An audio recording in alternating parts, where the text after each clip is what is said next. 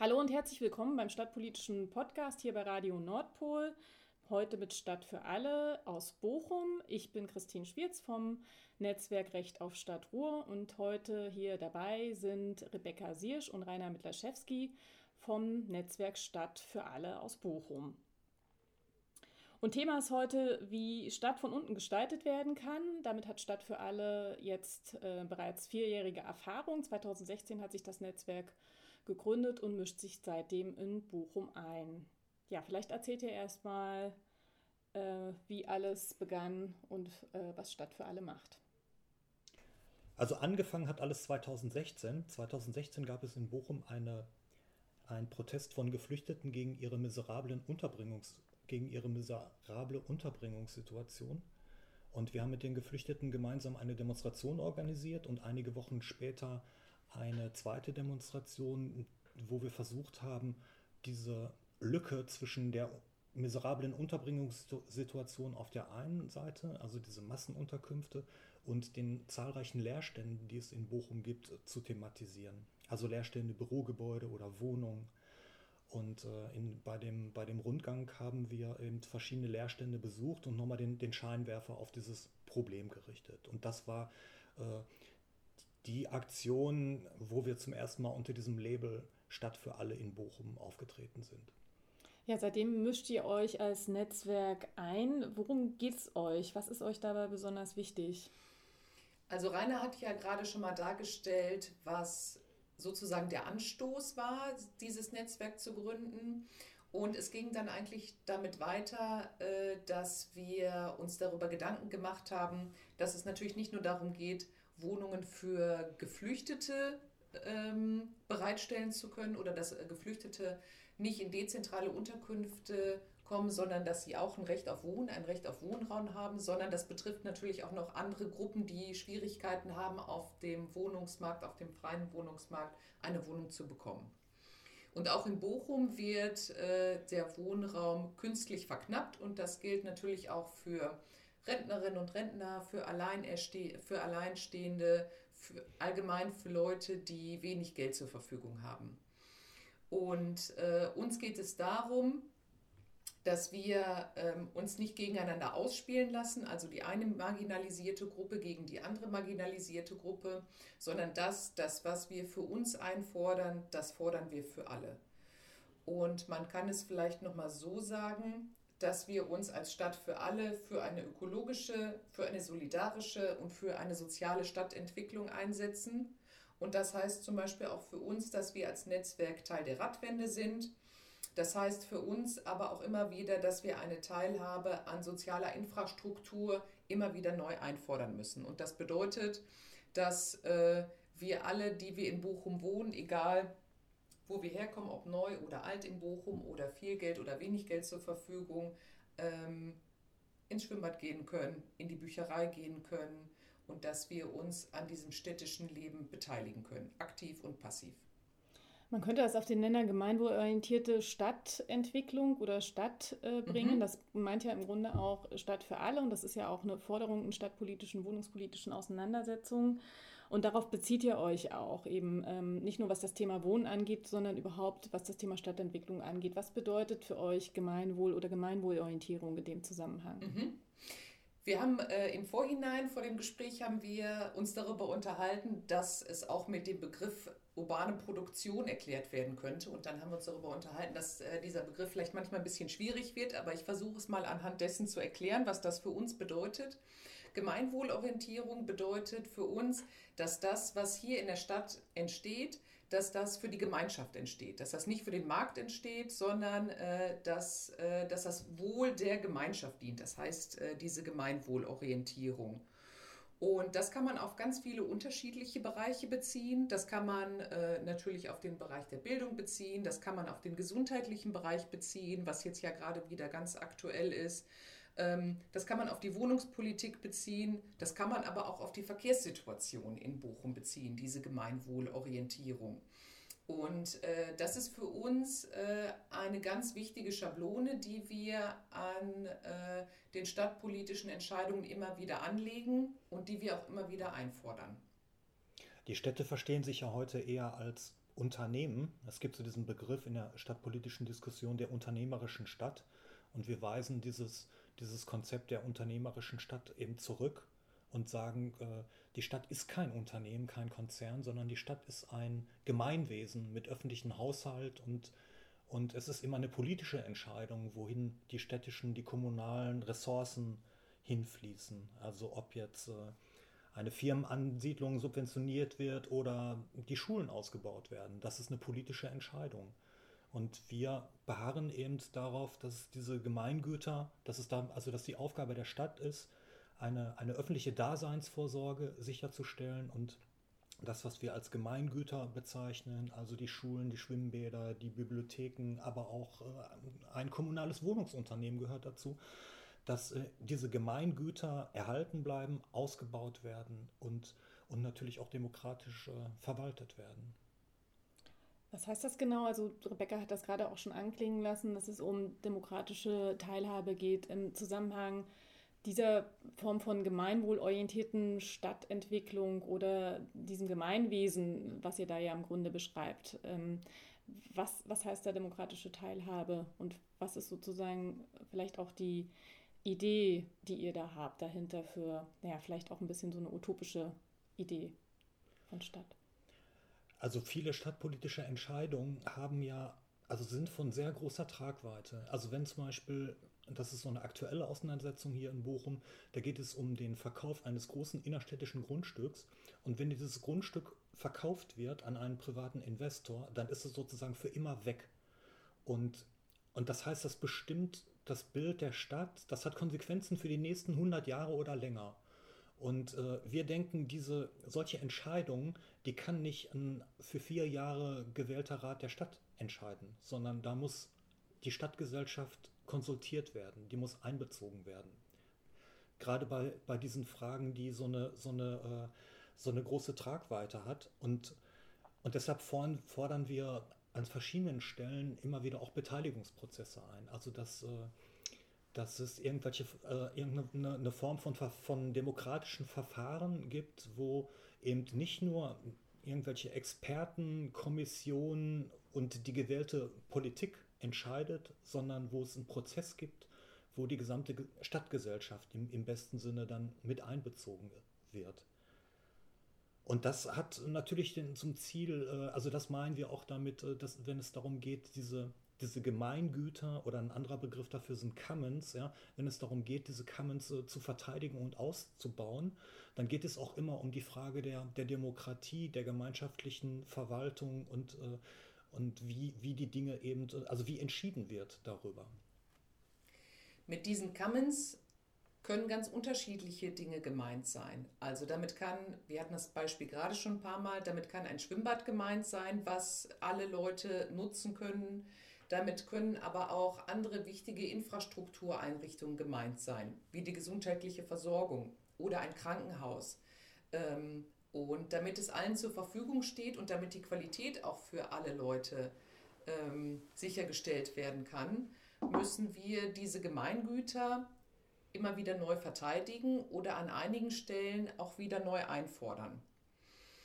Uns ist aber an der Stelle wichtig, dass wir, äh, wenn es um diese Gemeingüter geht und wenn es um die äh, Gestaltung äh, der Stadt geht, dass wir da nicht nur Abwehrkämpfe führen und sagen, nein, nein, so wollen wir das nicht haben, sondern dass wir immer wieder auch Vorschläge dazu machen können, wie eine Stadt gestaltet werden kann. Also dass wir ein Positivbeispiel nochmal geben und positive Akzente setzen. Ihr habt das jetzt ähm, bereits eingeleitet, wenn auch etwas abstrakt, worum es im Grunde ja auch bei eurer aktuellen Kampagne geht. Ähm, Rainer, du hattest es schon anklingen lassen, es geht um ein größeres Gelände in der Bochumer Innenstadt. Vielleicht erzählt ihr dazu noch ähm, genauer, worum es jetzt gerade geht. Ja, es gibt äh, in Bochum gerade einen großen Umbau, der eine, eine Neugestaltung der Innenstadt es entsteht an einer Stelle so eine Art Ladenpassage mit Büroflächen oben drüber, die von der Stadt angemietet werden. Die äh, jetzige Volkshochschule, in der auch Verwaltungsräume untergebracht sind und die Stadtbücherei, dieses Gebäude soll abgerissen werden Und äh, es gibt eine, eine Musikschule, die in einer alten 50er-Jahre-Schule, in einem 50er-Jahre-Schulgebäude untergebracht ist. Die geht da raus, die kriegt ein neues Gebäude. Also es gibt äh, eine, eine große, einen großen Umbau in der, in der Innenstadt. Und einige Sachen sind schon mehr oder weniger gelaufen, da hat man nicht mehr viel Einfluss, aber äh, besonders diese Flächen hinterm Rathaus, also da geht es um das Gebäude dieser Volkshochschule und um diese Musikschule, die angrenzend an so einem kleinen innerstädtischen Park liegen. Diese ganzen Flächen äh, sollen äh, nach dem Abriss und nach dem Auszug der Musikschule an einen privaten Investor verkauft werden. Das sind die, die Pläne der Stadt. Und, äh, und darauf haben wir uns jetzt so fokussiert und sagen, diese Flächen sollen zum einen in der Hand, also im öffentlichen Besitz bleiben, sie sollen nicht verkauft werden. Und wir wollen dass mindestens äh, diese, dieses Gebäude der Musikschule erhalten bleibt. Und zwar in, in der bestehenden, also nicht als Musikschule, sondern dass es nachgenutzt wird und zwar in einem gemeinwohlorientierten Sinne. Also das heißt, dass öffentliche Institutionen da reinkommen, irgendwelche NGOs und vielleicht auch Wohnen. Das ist äh, nur so eine Idee. Genau, also das äh, ist für uns ähm, das Beispiel, wie so eine Positiverzählung von einer gemeinwohlorientierten Stadt praktisch umgesetzt werden kann. Ähm, und äh, wenn die Chance besteht, dass in diesen Gebäuden Wohnungen entstehen können und gemeinwohlorientierte Wohnungen und, Gemeinwohlorient und eine gemeinwohlorientierte Nutzung und eine gemischte Nutzung zwischen Wohnen und ähm, ähm, gemeinwohlorientierten Institutionen, dann äh, kann da in diesem Filetstück in der Innenstadt auf jeden Fall eine positive, innovative Wirkung erzielt werden, auch auf den Rest der Stadt. Das stellen wir uns auf jeden Fall so vor und äh, wir haben mit unserer Kampagne immer wieder versucht, an die Öffentlichkeit zu gehen und das hat auch ganz gut funktioniert. Vor einem Jahr haben wir eine Unterschriftenaktion gemacht, um erstmal das Thema nochmal in die Stadt zu bringen und um die Leute, die in Bochum leben, um sie nochmal über die Situation zu informieren, was da stattfindet. Also diese Unterschriftenaktion hatte für uns äh, zwei Hintergründe. Zum einen nochmal darüber zu informieren, was da überhaupt stattfindet und zum anderen, äh, um unsere Forderung nach dieser gemeinwohlorientierten Nutzung auch legitimieren zu können, indem wir da eine große Anzahl an Unterschriften gesammelt haben. Damit hat es aber nicht aufgehört, sondern wir versuchen weiterhin durch Pressearbeit und durch andere Aktionen darauf aufmerksam zu machen und diese gemeinwohlorientierte Nutzung an diesem Ort einzufordern. Und du hast gerade gesagt, das hat ganz gut geklappt. Ich hätte es für untertrieben. Ich würde sagen, das ist ja ein Erfolg von Stadt für alle auch, dass äh, das Gebäude, was zunächst ja verkauft werden sollte, ähm, nun jetzt nicht mehr unbedingt verkauft wird. Also da ist ja jetzt inzwischen der OB auch schon so ein bisschen zurückgerudert. Ähm, würdet ihr das auch so sehen, dass der Stadt für alle dazu auf jeden Fall beigetragen hat, dass das Gebäude jetzt äh, nicht mehr unbedingt verhökert wird, sondern eventuell sogar ähm, über Erbpacht vergeben wird? Auf jeden Fall. Also es war ja nicht nur unsere Idee, also ich, äh, vielleicht kann man sagen, auch wenn, äh, auch wenn wir da viele Prozesse angestoßen haben, aber es waren ja nicht nur wir von Stadt für alle, sondern auch alle Leute, die sich irgendwie an diesem Prozess beteiligt haben. Wir haben zum Beispiel in regelmäßigen äh, Abständen immer wieder Rundgänge zu dem Thema gemacht und die Leute in Bochum dazu eingeladen, sich an diesen Rundgängen, an diesen informativen Rundgängen zu beteiligen.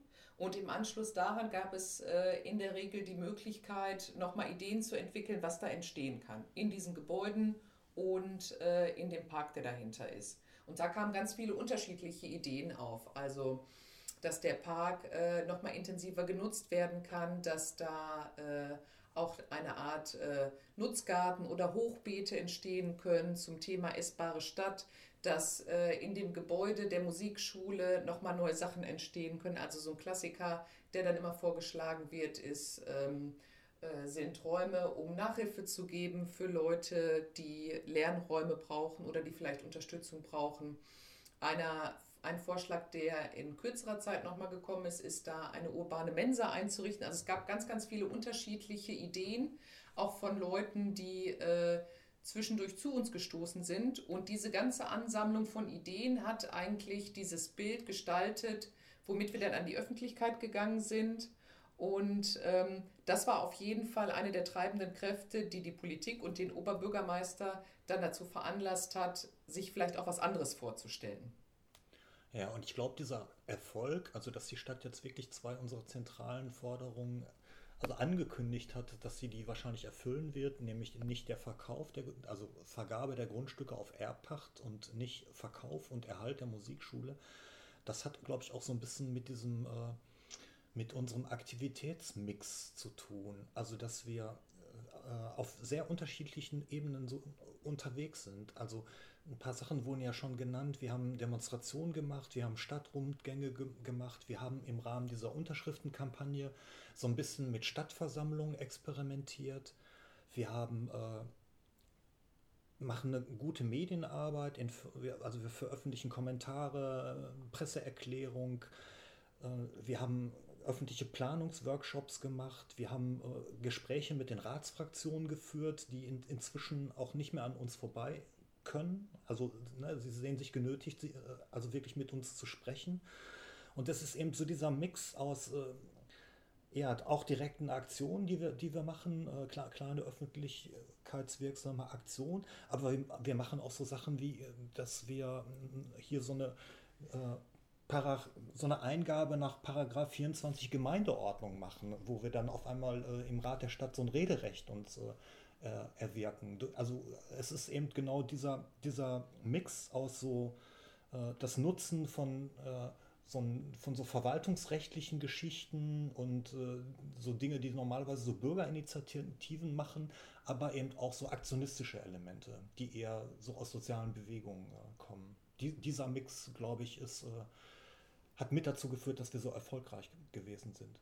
Das ist jetzt auf jeden Fall ein Teilerfolg. Ähm, man weiß ja bei Stadtentwicklung äh, oder auch bei solchen Projekten, man braucht einen sehr langen Atem, denn bis das alles mal anfängt, auch mit dem Umbau, vergehen ein paar Jahre. Im September sind äh, Kommunalwahlen. Da wollte sich Stadt für alle jetzt auf jeden Fall auch nochmal verstärkt einmischen. Nun liegt seit der Corona-Krise im Grunde das politische Engagement, die politische Einmischung zumindest im öffentlichen Raum für alle erstmal brach. Wie geht ihr damit um und was macht ihr eigentlich gerade? Ja, das ist gerade wirklich sehr, sehr frustrierend. Also ich empfinde das persönlich als eine ziemliche Lähmung. Wir hatten eigentlich geplant, uns gerade jetzt im Frühjahr in den beginnenden Kommunalwahlkampf einzumischen. Hatten uns auch noch mal ein paar Aktionen dafür überlegt. Im Moment diskutieren wir eher nur intern. Wir haben ein paar Sachen publiziert, nochmal Pressemitteilungen rausgegeben und die bringt die, äh, also die, die Medien bringen die auch zum Teil, aber man könnte sehr viel mehr Druck entfalten, wenn man wirklich auf der Straße im öffentlichen Raum präsent wäre. Wir haben anlässlich dieses europäischen Housing Action Days in Bochum ein relativ großes Bündnis geschmiedet, was von Fridays of Future bis zum DGB reichte und uns äh, gemeinsam eine ganz witzige Aktion überlegt. Äh, die konnten wir nicht machen. Also ich, ich habe das als relativ frustrierend empfunden. Also die, natürlich ist es jetzt so, dass wir wie alle anderen auch gerade wie in so einer Stase sind oder wie im Winterschlaf und dass jetzt gerade nicht so viel passieren kann. Ich würde aber auf der anderen Seite auch noch sagen, dass für ähm, viele, ähm, für viele Dinge, wo es, ein, wo es einen sozialpolitischen Missstand gibt, dass da jetzt aber nochmal das Brennglas jetzt im Moment angesetzt wird, was wir auch in den Medien mitkriegen, dass besonders für Leute, die wenig Geld haben, dass die Situation immer prekärer wird. Sei es ähm, die Wohnsituation, die gesundheitliche Versorgung oder im Bildungsbereich, dass besonders die Leute jetzt großes, ähm, große Schwierigkeiten haben, die eh schon marginalisiert sind dass im Moment eine Diskussion darüber entsteht, inwieweit äh, Sorgearbeit und Reproduktionsarbeit honoriert werden muss und was das eigentlich für eine gesellschaftliche Relevanz hat. Und das ist für uns natürlich auch ein wichtiger Punkt, an dem wir, wenn äh, dieses Dase oder dieser Winterschlaf vorbei ist, nochmal anknüpfen werden und anknüpfen müssen. Und ich glaube, dass das auch äh, nochmal eine große Chance ist, um ein paar wichtige Themen nach vorne zu bringen. Ja, wir gehen äh, vielleicht nochmal zurück äh, vor Corona. Ihr habt jetzt schon erwähnt, auf welchen verschiedenen Ebenen die Einmischung stattfindet. Ihr habt ja immer auch wieder die Tür aufgemacht für Politik und Verwaltung, habt gesagt, wir ähm, stehen auch als Gesprächspartner bereit. Habt ihr da bereits, äh, wart ihr da bereits in Gesprächen und Kontakt mit, äh, mit Politik und Verwaltung? Wurdet ihr eingeladen? Wird Stadt für alle als Gesprächspartner, als Initiative überhaupt ernst genommen? Auf jeden Fall. Ich meine, das hat eine Zeit lang gedauert, aber äh, das haben wir uns sozusagen erarbeitet. Also wir wären mittler, also ich habe das Gefühl, wir sind mittlerweile in Bochum, also jetzt nach, nach vier Jahren sind wir in Bochum wirklich ein politischer Player hier in, äh, in der Stadt auf, auf kommunaler Ebene. Und also ich habe es vorhin schon gesagt, die Ratsfraktionen sprechen mit uns. Da mussten wir besonders bei den Sozialdemokraten ein bisschen bohren, aber das hat dann auch funktioniert. Und die Medien sprechen mit uns, wir werden eingeladen auf Podiumsdiskussionen und, äh, und es hat auch Gespräche mit, äh, mit, Verwalt mit wichtigen Verwaltungsleuten gegeben, zum Beispiel mit dem Stadtbaurat mhm. gab es diverse Gespräche. Mhm. Ja. Allerdings war das auf jeden Fall ein hartes Stück Arbeit. Ja. Also ich hatte mal das Gefühl, dass wir wie so ein Terrier sein müssen, der immer wieder in die Wade beißt, äh, bis man auf ihn runtersieht und äh, sich mit ihm beschäftigt. Aber es hat funktioniert. Auch nach Corona wird es weitergehen. Ähm, dafür ist ja immer eine Reflexion auch ganz gut. Das macht ihr zwischendurch ja auch. Wenn ihr jetzt mal resümieren würdet in einigen Sätzen, jetzt so als Schlusswort auch für diesen Podcast, ähm, welche Bedeutung diese Art von ähm, politischer Einmischung von unten, ähm, in, in, sagen wir es jetzt mal auch für Bochum oder vielleicht auch für allgemein, welche Bedeutung diese politische Einmischung hat, ähm, wie würdet ihr das reflektieren? Wie würdet ihr es formulieren? Also ähm, so lokale Arbeit hat auf jeden Fall den Vorteil, dass äh, gesellschaftliche, dass gesellschaftliche Schieflagen auf lokaler Ebene immer ganz deutlich werden und äh, dann nach oben geschwemmt werden. Und für viele Leute ist das dann einfach verständlicher. Rainer hat es gerade schon gesagt, dass ähm, die äh, sozusagen der Initial oder die Initialzündung für Stadt für alle damals gewesen ist, dass äh, die Geflüchteten, die gegen ihre Unterbringungssituation protestiert haben, mit uns gemeinsam diese Demonstration gemacht haben. Und an diesem Beispiel konnte man es ganz deutlich sehen. Es gibt irgendwie Wohnungen und es gibt Leute, die brauchen diese Wohnung, die Leute bekommen diese Wohnungen aber nicht. Und das war relativ einfach zu erklären. Und das funktioniert auf so einer lokalen Ebene. Ähm, ganz gut. Und auf einer lokalen Ebene funktioniert es auch gut, äh, Bündnispartnerinnen zu finden für, äh, für unsere politische Arbeit. Ähm, und dafür braucht es dann ähm, uns als soziale Bewegungen, um auf diese gesellschaftlichen Missstände aufmerksam zu machen, aber auch um einen Gegenentwurf, um eine gesellschaftliche Utopie aufzeigen zu können. Und ich glaube, das ist auf so einer lokalen Ebene eine große Chance für uns. Da sind eben viele Pro Probleme für die Menschen viel, sehr viel greifbarer, sehr viel unmittelbarer.